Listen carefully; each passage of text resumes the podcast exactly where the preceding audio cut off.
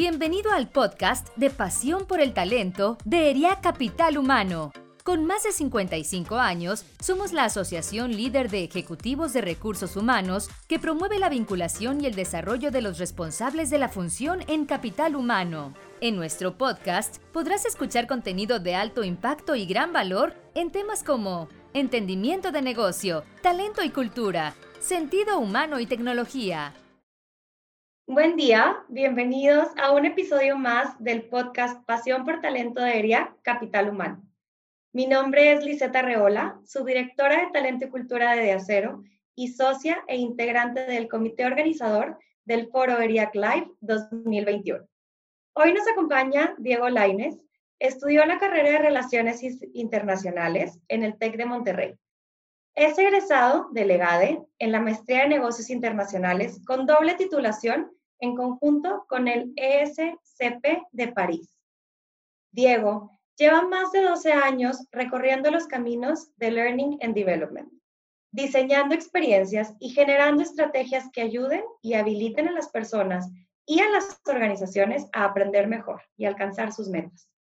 Durante su trayectoria laboral, ha colaborado en empresas como Forte Origen, Cemex, Metalsa, y recientemente se ha incorporado a Scandia como director de Scandia University. Es también consultor y consejero independiente de compañías que buscan apalancar el poder del aprendizaje como ventaja competitiva y volverse verdaderas learning organizations. En 2015 se convirtió en fundador y CEO de Dare to Learn, que se ha convertido en una de las plataformas más importantes en torno al aprendizaje organizacional en toda América Latina. Lo anterior le ha permitido ser reconocido como uno de los principales expertos en el tema de aprendizaje a nivel Latinoamérica. Diego, gracias por aceptar nuestra invitación y antes de entrar al tema, platícanos un poquito, ¿qué hizo que eligieras tu actividad profesional? Gracias, Liz, y gracias, Teriak, por esta invitación. Muy honrado, muy contento. Y muy buena pregunta. Y, bueno, todo el podcast se podría tratar, yo creo que de esa pregunta, ¿no? Es una pregunta que a veces nos hacemos muchos de nosotros, de, de dónde estamos, cómo terminamos donde terminamos o por qué estamos donde estamos. A mí me pasó algo que yo, dentro del mundo del aprendizaje, eh, como todo, todo termino conectándolo ahí, me pasó algo que le hemos llamado la serendipia por diseño la serendipia, que son ese tipo de cosas que te pasan cuando, cuando que te suceden cuando estás buscando otra cosa, ¿no? O sea, es esa, esa clase de suerte que ah, yo iba por ahí, me tocó ver, y qué padre, porque buscar, andaba en la búsqueda y resultó que me encontré con algo mejor. Y, yo le digo por diseño, porque también, eh, como, como decía uno de mis ex jefes, no te puedes, no te puedes salpicar el agua si no te acercas al agua, ¿no? Entonces, siempre he sido muy curioso y siempre he sido muy explorador de distintas eh, inquietudes e intereses y en esa búsqueda, en ese estar buscando la pasión en el trabajo y el propósito, ahorita lo platicabas, yo venía de, una parte más de, de, negocios internacionales, había tenido puestos corporativos en finanzas y en marketing, y, y, buscando lo que, me, lo que me apasionara, fui a dar a una consultoría de, de Learning and Development aquí en Monterrey, una consultoría boutique eh, que justamente se dedicaba a diseñar experiencias de aprendizaje. Y pues yo creo que esa fue mi serendipia por diseño, ¿no? Buscando el, el, el encontrar un camino profesional que me permitiera ser creativo, que me permitiera innovar. Fui a dar con el tema de learning y dije, ah, creo que esto es. Y así empezó hace más de 12 años mi carrera en el mundo del learning and development, ¿no? Entonces, yo, hay otras cosas que te podría contar, como que mi familia son maestros los dos, este, tenemos una herencia muy artística de literatura. Mi tía abuela era poeta, era la, poeta de la comarca lagunera allá en Torreón. Mis abuelos eran actores locales, si quieres, pero había, había esa vena de, artística, poética, literatura, que creo que tiene mucho que ver con el mundo del aprendizaje, que uno a veces ni cuenta se da que ya lo traes, ¿no? Entonces, esa creo que fue la, el, el, ese ha sido el camino, ¿no? Un poco serendipia por diseño, yo le llamo. Padrísimo, Diego.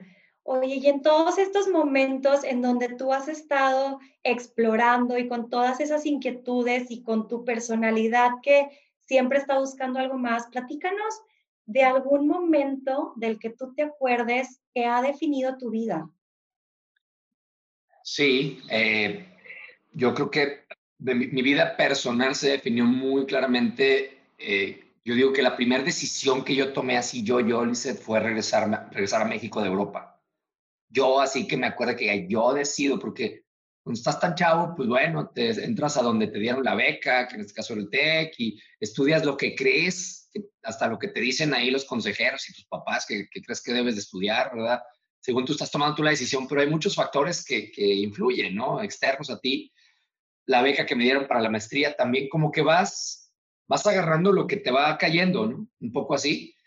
Y me acuerdo esa, esa decisión de decir, yo no quiero vivir, eh, estaba yo en Francia en aquel entonces, yo sabes que no me quiero quedar. Em, estoy haciendo carrera aquí, tenía un buen trabajo en un corporativo, te digo, ahí, iba, ¿no? La carrera corporativa típica iba, por, iba avanzando. Y no, yo, yo quiero regresar a México, yo quiero regresar a, hacer algo diferente, a sentirme más conectado con, con algo que en ese entonces sabía cómo verbalizarlo, que era este, esta pasión por el aprendizaje.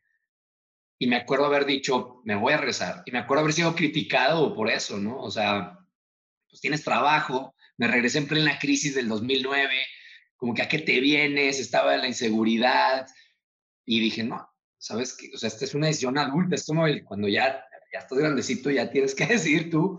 Así me siento que fue de las primeras, de las decisiones más importantes de mi vida ha sido esa. Obviamente, el casarme con mi esposa es una decisión también que ha sido eh, increíblemente, que marca un, un, momento muy, muy importante en, en mi vida profesional y profesionalmente, yo creo que el momento en que me di cuenta que no existía algo que yo, que yo andaba buscando, que era ese, eso que decías, ese movimiento de learning, de gente apasionada por el learning y como que no encontrar esa tribu y decir, pues vamos a crearla, ¿no? Ese 2015 donde nace Dare to Learn fue un parteaguas definitivamente también. Ok, ok, ok. Pues bueno, estoy convencida que entonces el tema que vamos a platicar hoy va a ser súper enriquecedor porque va muy de la mano con tu experiencia, con tu personalidad y con que creo que muchas cosas nos las vas a poder platicar y clarificar para ver qué visión tienes sobre temas que son tan relevantes. Sabes que el 2020 pues vino a decirnos que sí se puede de todo, ¿no? De todas a todas. Que viene la tecnología, empezamos a trabajar de formas no convencionales, de formas que antes no pensábamos que podíamos trabajar. Empezamos a evolucionar el mercado laboral, nos vemos envueltos en este cambio donde realmente no, no había otra opción más que aventarte al cambio. Muchas empresas se empiezan a dar cuenta después de algunos meses de los beneficios del trabajo remoto y que, que realmente los empleos flexibles pues pueden ir aumentando no nada más en pandemia, sino a futuro nos damos cuenta que es una nueva modalidad con la cual podemos trabajar. Entonces, para, para abrir la conversación, me gustaría preguntarte, y fíjate, no te voy a preguntar si debemos o no implementar los programas de trabajo remoto, flexible, porque creo que eso el 2020 ya nos lo contestó, sino cómo, cómo crees tú que debemos implementar los programas flexibles en el trabajo ¿Cuál es tu opinión con respecto al tema? Claro. Y sí, cuando me invitaron a hablar del tema de remoto, me, encanta hablar de este tema porque es otra de las cosas que la vida afortunadamente me, ha puesto en mi camino desde hace años y que estamos, pues, ahorita estamos cosechando lo sembrado, ¿no? En el tema de cómo aprender a trabajar desde donde sea, en este mundo donde el trabajo intelectual se puede hacer desde donde sea, aunque, aunque nos hubiésemos aferrado durante años a, seguir en un modelo de, fábrica que ya no hace sentido, ¿no? Entonces, ¿cómo? Eh, de acuerdo, no, no, no ahondemos en, en, las pláticas que doy, en los cursos que doy, que, este año se despegaron todo el tema de trabajo remoto, toda la, gente que nos contrató para eso fue increíble. Y, literal tuve que hacer un módulo que se llamaba el business case innecesario. que ya para qué te hago el business case, si ya ni siquiera te tengo que convencer, ya estamos todos en casa, ¿no? Y a partir de que entiendes eso, o sea, yo creo que lo primero sería reforzar eso que acabas de decir, el cómo implementarlo para mí sería reforzar el hecho, asegurarme de que la gente no está esperando regresar a la normalidad, a una normalidad que ya no existe. Porque hay gente que parecerá que no, la otra platicamos con Roger, con Rogelio Segovia, en, en, un live que hicimos, eh, que sé que, que, lo conoce nuestra audiencia, decíamos, híjole, eso de que ya no tenemos que convencer a nadie, yo por eso lo sigo mencionando, para dejar bien claro de que, a ver, sí, sí está claro que ya no vamos a regresar, porque todavía hay mucha gente que no lo, no lo interioriza, o sea, todavía no lo digiere y todavía está llorando una realidad que ya no va a volver. Entonces yo empezaría por ahí. Seamos muy claros, seamos transparentes y seamos firmes de, oigan, sí está claro que no vamos a regresar. Y eso lo tienen que decir los líderes y tienen, o sea, tenemos que decirlo y empezar a decir, bueno, eso es el mindset inicial, es el, el cerillo que arrancó, arrancó con, un, con una necesidad por el virus, pero tienes que pasar del, de la obligación al convencimiento, ¿no? al, compromiso, decir, bueno, ya, vamos comprometiéndonos, vamos aceptando esto que en el change management le llamamos el luto, ¿verdad? Vamos a salir de este luto y, vamos, y eso se hace con comunicación, mucha comunicación al respecto. Y lo que me queda clarísimo en este modelo de, trabajo remoto que hemos visto, lo más relevante en este momento, Liz, ¿sí? Y, y fíjate cómo es una hemos estudiado este tema, nos hemos obsesionado por el tema de trabajo remoto desde como 2014. Créeme que nos hemos leído todo y además hemos experimentado de todo. En este tema, en este momento, sí hay un roadmap que tiene que ver con qué tiene que pasar primero y lo primero son los líderes. ¿Qué tiene que hacer para que suceda? El liderazgo tiene que tomar este, este, este nuevo rol, lo que significa ser líder en el, trabajo remoto y tienes que educar a tus líderes en eso. Tienes que educarlos en el sentido que tienes que darles training, tienes que darles herramientas, mindset y skills para dejar el, lo que le llamamos el capability in learning, ¿no? Dejar el, proceso. Tiene que empezar con los líderes.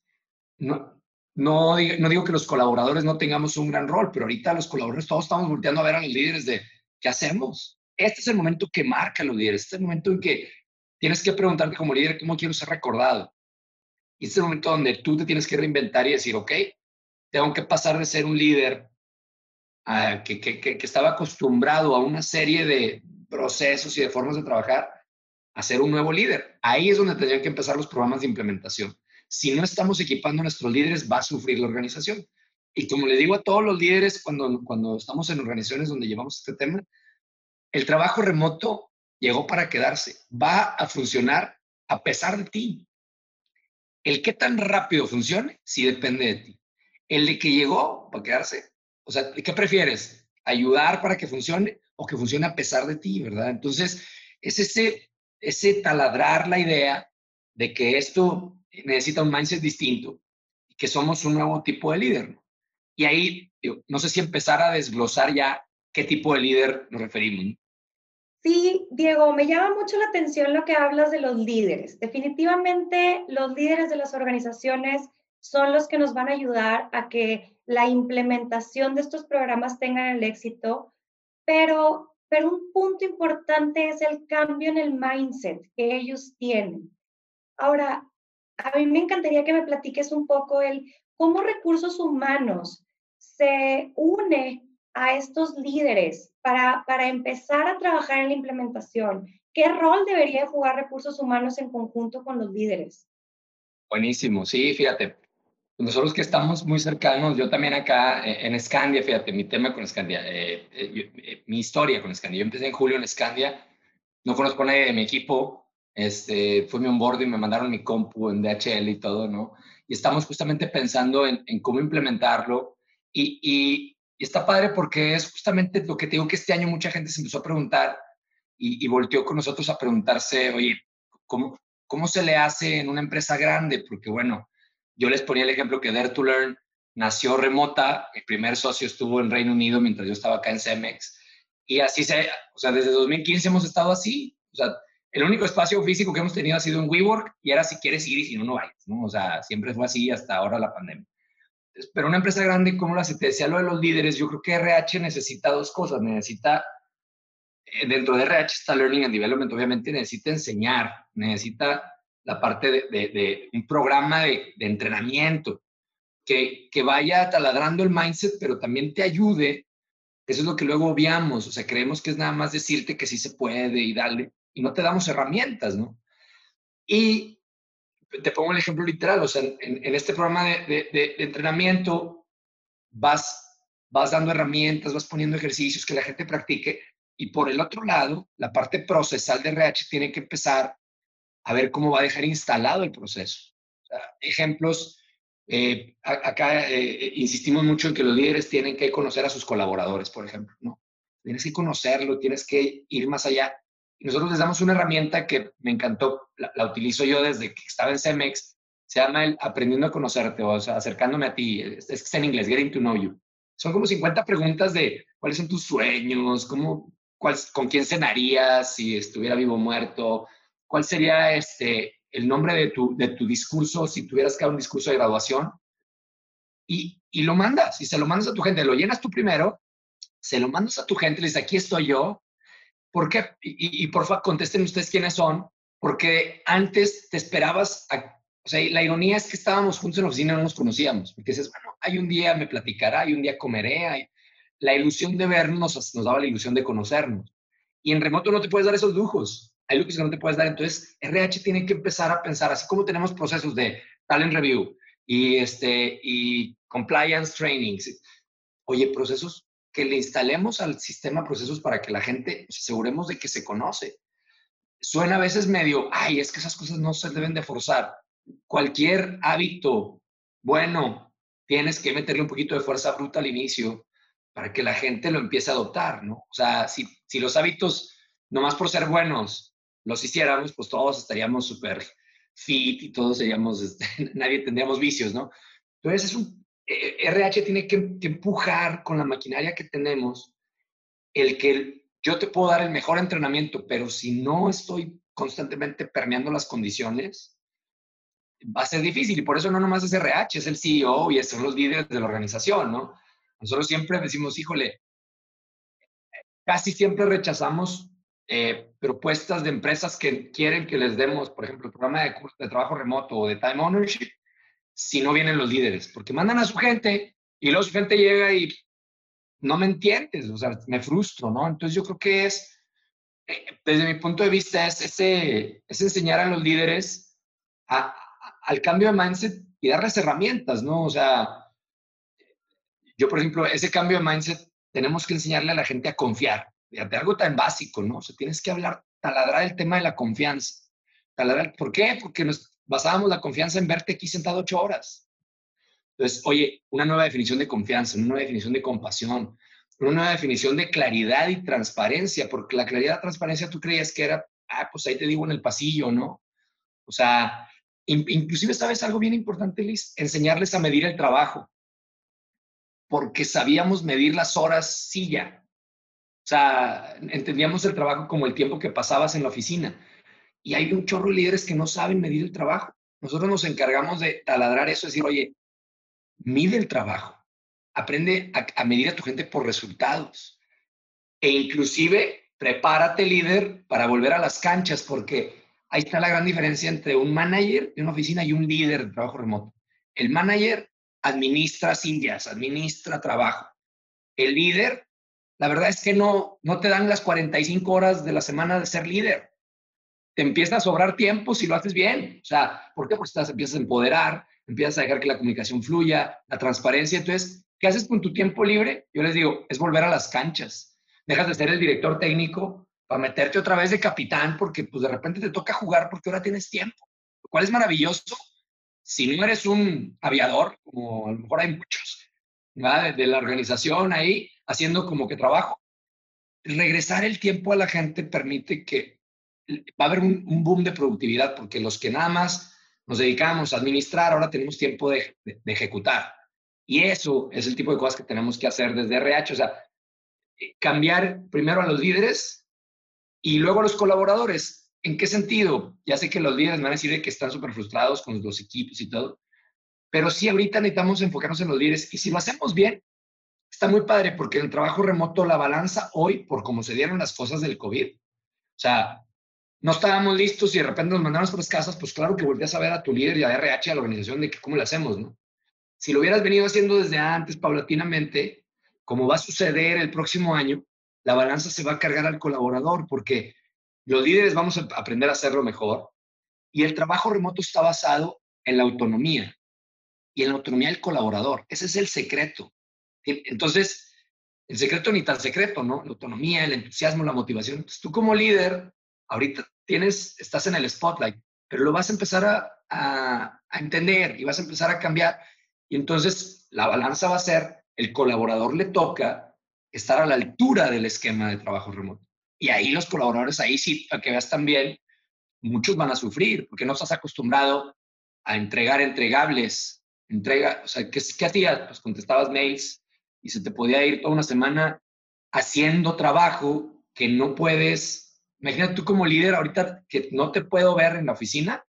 Lo único que es válido preguntarte es, enséñame tu trabajo, muéstrame lo que hiciste. Pues no que digas, aquí están mis, mis 100 correos.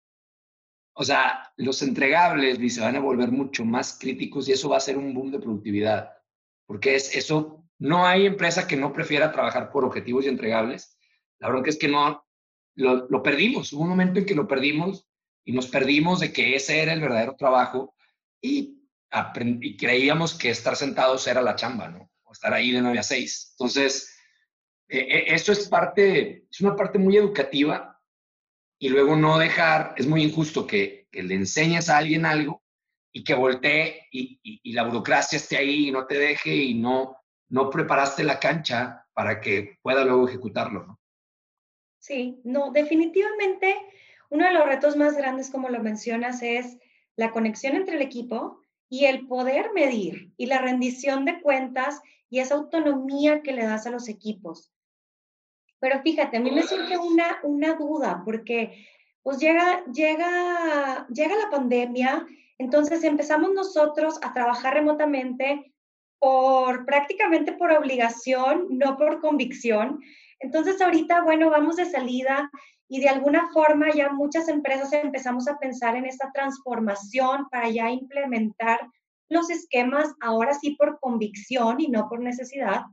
Pues partiendo de eso, ¿Tu recomendación cuál es, Diego? O sea, una vez que ya, vivimos un año de trabajo remoto, ¿tú qué piensas? Que ahora que ya se implemente oficialmente, se tenga que hacer como un proceso de change management poco a poco y lo llevemos por etapas, o nos vayamos a nivel empresa?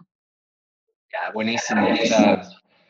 hay, eh, como en muchas cosas, respuesta de consultor, de que depende, ¿no? Ah, ya sabes, ¿no? Este, eh, no, no, o sea, mira, lo veo cuando me preguntan de cómo hago para una learning organization. Es como decir, ¿cómo le hago para, una, para hacer que mi empresa sea customer centric? O sea, hay, hay, hay, hay frameworks. Me gusta mucho el tema de los mapas mentales, Liz. Y este es el que mejor lo ejemplifica. El mapa mental del mapa no es el territorio. O sea, el mapa, tú agarras un mapa y dices, ah, qué padre mapa, pero cuando visitas ese lugar en el mapa, te das cuenta de que, ah, chis, le falta esta casa y le falta esta, esta montañita. De... Entonces, nos encanta creer que el mapa es el territorio. Entonces, si yo ahorita te digo, no, pues aquí está el modelo de trabajo remoto, implementalo, hasta que estés implementándolo, vas a encontrar las particularidades de tu organización. Eso no quiere decir que los mapas no sirvan, claro que sirven. Y es tan importante entender, aquí, me, meto al tema que, que, que sé que, que, Leve y el equipo de IA conocen muy bien. Polo Cedillo lo dice mucho también. El tema de humildad intelectual. ¿A qué me refiero con esa humildad intelectual? Es aprender a quién le copias, ¿no? O sea, déjate un fenómeno que he visto y, ahí tengo opiniones fuertes, ¿no? Y trato de no tenerlas porque me siento, va en contra de tener humildad intelectual, ¿no? De, flexibilizar lo que uno piensa. Pero ¿qué, a, dónde voy? Ya, voy a aterrizar. O sea, el mapa, ¿qué, ¿qué importa de un mapa o de un modelo pues ¿quién lo hizo? El cartógrafo influye en el mapa.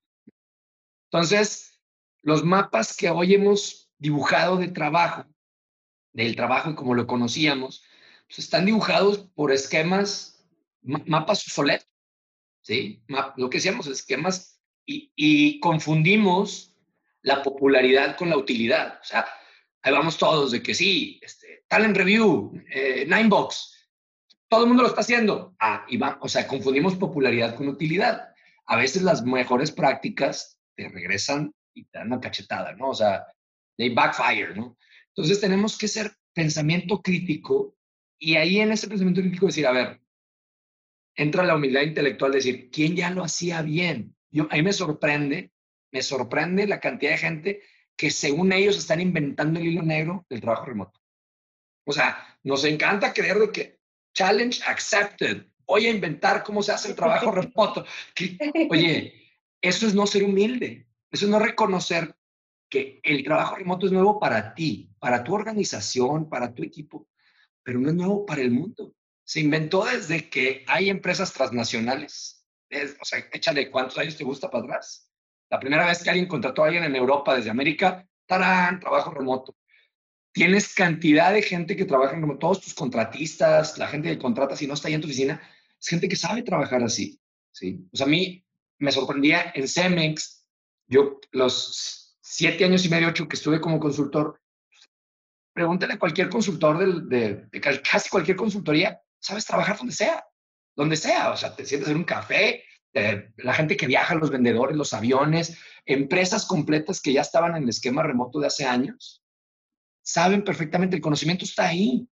Es más, está condensado en libros. Hay, hay libros que se llaman Remote Work, ¿no? Y a mí me encanta y de ahí es donde también con mucha humildad decir, yo creo que esto jala, pero déjame ir a ver, ¿no? Y agarro y Y entonces, cuando, cuando dices, bueno, de, voy a improvisar después de que tengo lo, que, lo básico, ¿no? Y, pero empezamos a improvisar antes de decir, oye, ¿quién ya hacía esto bien? Copiemos perfectamente bien, con una humildad sana, decir, déjame copiar el que ya, les, el que ya lo está haciendo bien. Y entonces nosotros, eso es lo que dicen mucho las organizaciones, porque los vamos inventando.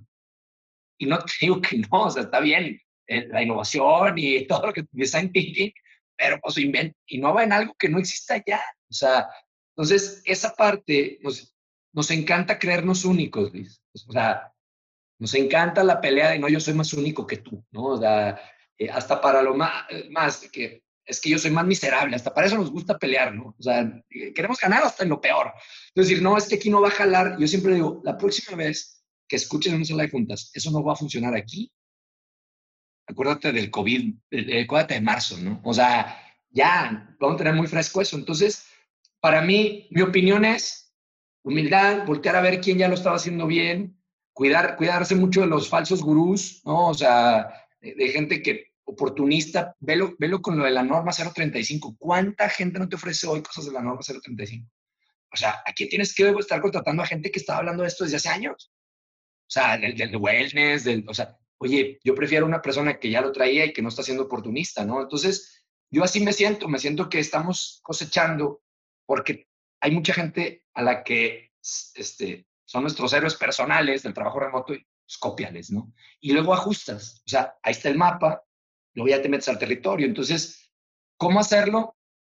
Así, reconociendo que hay gente que lo hace muy bien, copiándolos, implementando los básicos. O sea, no discutas los básicos, no discutas los básicos. O sea, encontramos de que, bueno, sí, pero entiendo que hay trabajos, es más, la misma gente que lleva haciendo esto muchos años te dice, hay trabajos que no puedo mandar a su casa. Está bien, pero no discutas si el, oye, y, le, y, lo tendré que tener de 9 a 6 conectado. Eso, eso no va. Pero tú todavía te lo preguntas como si estuvieran todos mal, menos tú. Entonces, yo creo que es eso, ¿no? O sea, aprender a copiar bien te va a poner, es un up to speed rápido, es el quick win. Y seguimos dándole vueltas, ¿no, Lisa? Para mí eso es lo que más me, e, es, sigo, sigo picando piedra a veces con eso y creo que es perder tiempo, honestamente. Sí, definitivamente, Diego.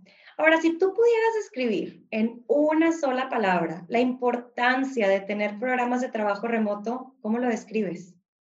¿En una sola palabra? En una palabra. Compasión. ¿Por la compasión. He escuchado mucho en estos tiempos de que estamos todos en el mismo barco, no sé si has, no has escuchado eso. Sí. Y yo digo, no es cierto, señores. Estamos en el mismo mar, a todos nos tocó este mar pero hay balsas, hay barcos, hay yates, hay canoas, o sea, los barcos son diferentes.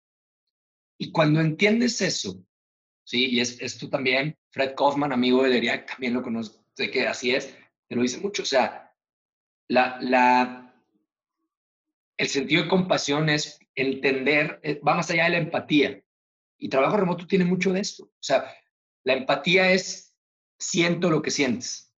Y lo conecto con lo de los líderes te entiendo. La compasión es, estoy dispuesto hacer algo al respecto para mejorar esa situación. Ese pequeño cambio de empatía, compasión, es el elemento crítico en cualquier relación de liderazgo, pero en estos momentos más.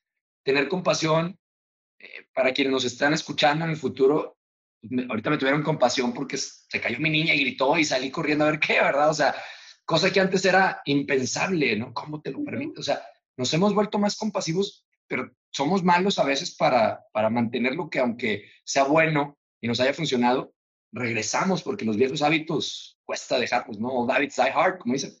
La compasión, el liderazgo y la compasión van de la mano, ¿verdad? El liderazgo de servir. Y por eso creo que la compasión, porque ¿qué te permite la compasión? Entender, te permite confiar, te permite dejar ir y, y, empoderar. La compasión de dar claridad a tu equipo para que sepa que lo que está haciendo tiene sentido. O sea, sí, imagínate, tener compasión de que alguien, que tú sepas que, que a lo mejor ve su trabajo y no le ve sentido, la compasión debería dictarte decir, oye, déjame te digo por qué tu trabajo es importante. ¿Sí? La compasión de involucrarte emocionalmente con alguien y, de, y de desarrollar a la gente y de, de, de, de saber que el trabajo del líder es ese. O sea, eh, nos hemos acostumbrado al trabajo del manager.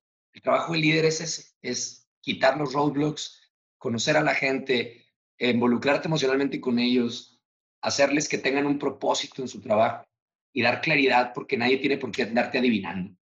Y eso nace desde el punto de vista de la compasión. Cuando lo entiendes, ¿qué cosa no cabe en lo de tratar de mejorar la situación del otro? Pues, todo cabe ahí, ¿no? Entonces, pero cuesta porque a veces tú crees que tú como líder estás entitled de, soy el líder, eh, que, que, que, me entiendan, ¿no? Que, o sea, lo hemos visto al revés, o sea, el líder sirve, ¿no? No el líder no manda. Y, y a mí me encantan los equipos, Liz. Mi objetivo siempre, y se los digo a mis equipos, es que llegue alguien y no sepa quién manda. ¿Quién es el jefe aquí? Si ese alguien se pregunta eso, es que estoy haciendo bien mi trabajo. Y, pero eso requiere pues, cambio de mindset, dejar ir ciertas historias que nos hemos contado de, qué significa ser el jefe y, mucha compasión porque el otro se desarrolle, porque crezca, porque tenga reconocimiento, etc. Entonces yo, yo por eso, para mí es la palabra crítica desde hace mucho tiempo. A lo mejor no le había puesto ese literal, pero entendí el día que Fred lo explicó. Y lo explicó en un podcast de, que me encanta, de Masters of Skate, porque Fred fue coach del ex CEO de LinkedIn que le dice, la compasión sin acción es, es crueldad. O sea, el, la empatía, perdón, la empatía sin acción es crueldad. O sea, no, o sea, es así como, está medio fuerte esta frase, pero tienes que brincar de la empatía a la compasión para realmente hacer que las cosas cambien, ¿no? Si no, pues, bueno, ah, pues pobrecito, sí, qué va la onda, ¿no? Por ahí iría mi respuesta. Padrísimo, Diego. Me encanta lo que platicas no sabes cuánto te agradezco los conocimientos, las experiencias que ahorita nos compartes. Y bueno, para cerrar el episodio, me gustaría que nos platicaras un poquito. ¿Qué le aconsejarías a los jóvenes, que son muchos, que están apenas iniciando su carrera en recursos humanos? Sí, buenísimo. Eh, vuélvanse tan, tan importantes que no puedan ser ignorados. Vuélvanse tan relevantes que no puedan ser ignorados. O sea, esa frase de be so good, they can't ignore you. no, no sabes las aventuras que te esperan eh, cuando te la crees de que RH es, tenemos un lugar en la mesa de los negocios y, y te vuelves relevante. O sea, uno a veces está esperando no sé qué, que alguien diga, ah, ahí está un talento en bruto. No va a pasar tú te lo vas a poner tu lugar en la mesa cuando te la creas, ¿no? Y, y, cuando hablamos de propósito en este tema, yo siempre les digo, hay un nivel de personas, hay, hay, no sé, un porcentaje chiquitito de gente que lo tuvo claro desde cocinero, que desde los ocho años sabía que iba a ser cocinero o chef, pues, hay el doctor también. Los demás tenemos que buscarlo. El, propósito se encuentra, se trabaja, ¿no? Y, lo, encuentras, el, trabajo es una manera de, de, volvernos a nuestra mejor versión de nosotros mismos. El trabajo nos, nos convierte en personas, ¿no? También en las personas que queremos ser. Pero tienes que, esa frase, Liz, de cuando encuentres tu trabajo, encuentres tu pasión, nunca vas a volver a trabajar un día en la vida, es mentira. Cuando encuentras tu pasión, es cuando más vas a trabajar en tu vida porque quieres hacer la diferencia, ¿no? Pero es la serendipia por diseño. A, ti que estás empezando tu carrera de RH, da tu, da tu 110 y te aseguro que te va a llegar el propósito, no es al revés. Lo siento mucho, no funciona al revés. Entonces, vuélvete tan relevante que no te pueden anular y eso se gana con la pasión y con lo que hagas, hazlo al 110. Y, de, y por cierto, no, te, no, no te compres que RH es RH. Sí, o sea, somos afortunadamente el área que más tocamos a toda la organización, que nos, o sea, somos los más transversales de todos. Aprovechen eso, aprovechen eso porque este mundo que viene y se mueve tan rápido está hecho para la gente que va a tener rango, que puede ampliar su rango. Eso quieren los líderes en las organizaciones, alguien que pueda pivotear y que pueda reinventarse. No digo que no seas especialista, especialista RH, pero un rango amplio te va a abrir puertas y va a ser una gran aventura tu carrera. Definitivamente, Diego. Yo me llevo tus sabias palabras, pasión, entrega y, tenemos que ser proactivos. No podemos esperar a que las cosas nos lleguen, hay que hacer que sucedan. Así es, así es. Pues la verdad es que no me queda más que agradecerte enormemente que nos hayas regalado este tiempo, tus experiencias, que nos ayudan mucho a todos nosotros a, a, mejorar nuestros procesos del área de capital humano. Gracias también a toda la audiencia por escucharnos. Esperamos que nos acompañen en el siguiente episodio de Pasión por el Talento. Muchísimas gracias, Liz. Gracias por habernos escuchado. Te invitamos a seguir nuestro podcast en Spotify, Apple Podcast y Google Podcast. También puedes seguirnos en nuestras redes sociales. Encuéntranos como ERIAC Capital Humano. Te esperamos en el siguiente episodio de Pasión por el Talento.